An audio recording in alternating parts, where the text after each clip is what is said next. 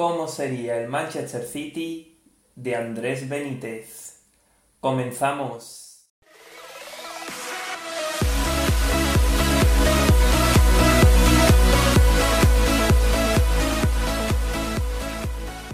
Muy buenas a todos, ¿qué tal estáis? Bienvenidos un día más a mi canal y en el vídeo de hoy volveré a ejercer de director deportivo para esta vez rearmar el Manchester City. Sois ya muchos, una vez más, los que constantemente me pedís multitud de equipos para esta nueva serie y hoy nos ha tocado el conjunto de Pep Guardiola. Así que sin más, empezamos. Recordaos una vez más que todos los valores han sido recogidos de la página web Transfermarkt cuyos datos serán los que tengamos en cuenta a la hora de rearmar el Manchester City. Y un apunte más, el Manchester City es el que tiene valor mayor de mercado como equipo en esta página web. Así que sin más, vamos a ir repasando tanto las altas como las bajas. En cuanto a las bajas se refiere, hemos prescindido de varios de los partícipes del proyecto de los Sky Blue en las últimas temporadas, jugadores que han tenido un rendimiento espectacular, pero que en mi opinión ya se han quedado sin hueco en la plantilla de Pep Guardiola. Si queréis, vamos empezando por la portería. En la portería prescindido de Scott Carson, un portero veterano y que al igual que el, caso que repasábamos del United de Hugh Grant, viene más a hacer vestuario que a destacar por sus grandes paradas. Lo venderíamos por 0,8.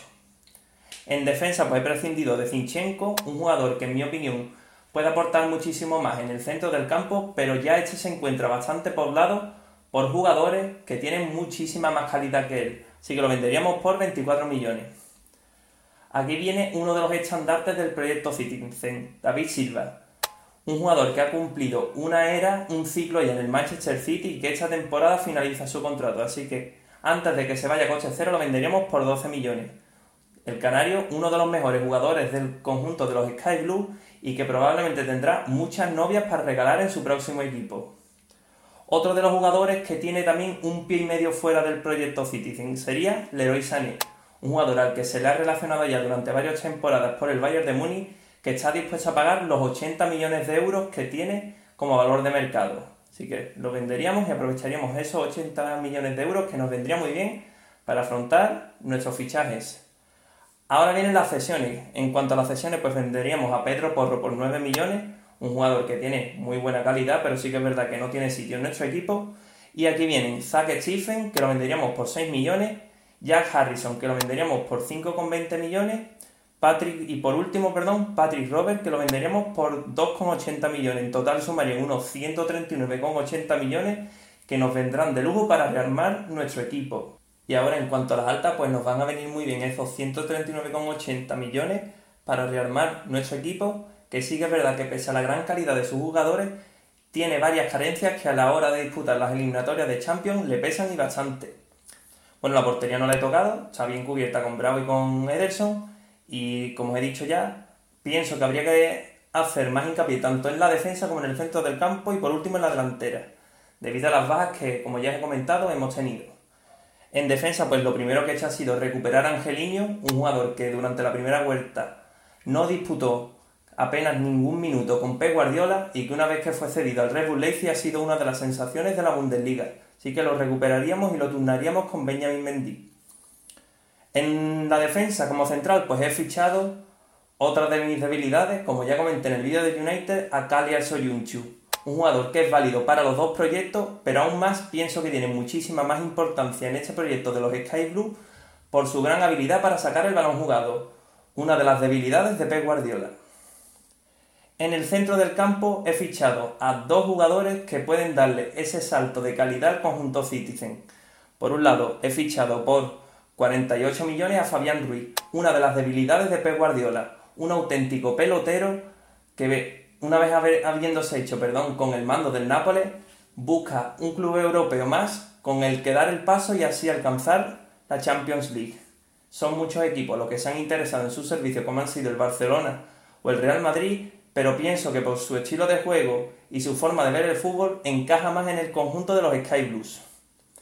Otra de las debilidades de Pep Guardiola es Dani Olmo, un jugador que ha despuntado primero en el Dinamo de Zagreb y esta segunda parte de la temporada en el Red Bull Leipzig.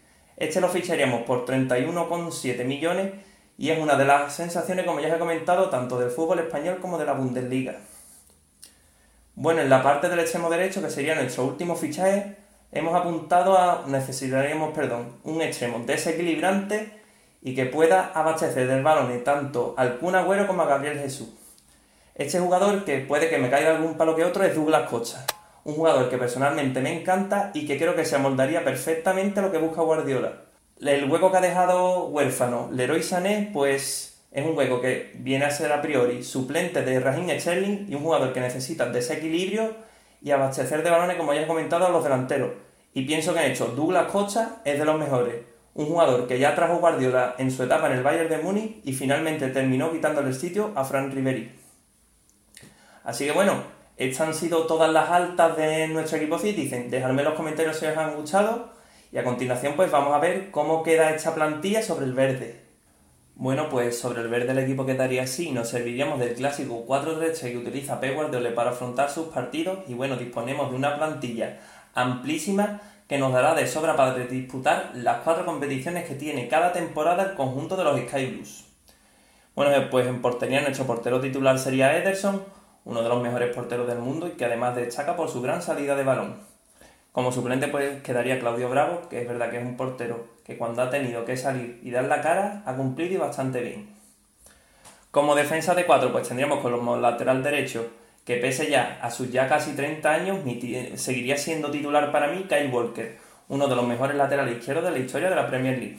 Como suplente pues aguardaría yo Cancelo, otro lateral que tiene una gran profundidad y puede aportar muchísimo a los Citizens y que bueno, pese a que esta temporada no ha disputado muchos minutos, puede ser importante. Como centrales pues aprovecharíamos ya la llegada de Kalia Soyunchu y lo pondríamos al lado de Aumeric Laporte un central que tiene mucho, muchísimo futuro, perdón, pero que esta temporada se ha visto lastrado por las lesiones. El resto de centrales que tendríamos sería por un lado como tercer central a John Stones y por último pues ya tendríamos a Nicolás Otamendi. En el lateral izquierdo pues tendríamos a Benjamín Mendy como lateral titular y como suplente tendríamos a Angeliño. Y es más, viendo el rendimiento que ha terminado dando en el Red Bull Leipzig, que no os extrañe que a final de temporada termine jugando al español. Bueno, nos quedaría un centro del campo que ni pintado. Tendríamos como pivote defensivo a Rodri Hernández y como suplente pues aguardaría a Fernandinho, un jugador del que yo siempre digo que me llevaría a la guerra. Como interiores tendríamos por un lado a Fabián Ruiz, no hace falta que os diga nada más de él, y como interior izquierdo pues tendríamos a Kevin De Bruyne, el jugador más talentoso de esta plantilla y por el que lleva muchísimos años interesándose los mejores clubes europeos.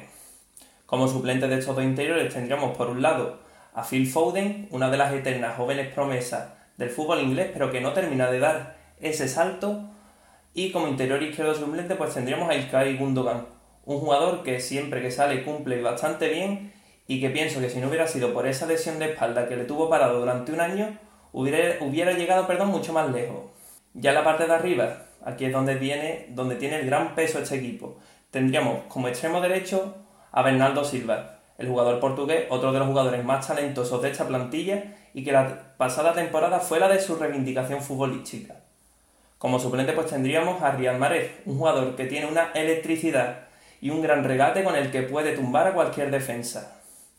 Por la banda izquierda pues tendríamos como titular a Raheem Sterling, el jugador más en forma de fútbol inglés, junto a Marcus Rashford, y como suplente pues podríamos meter ahí tanto a Dani Olmo como a Douglas Costa y Daniel Monsubé también podríamos colocarlo en el centro del campo.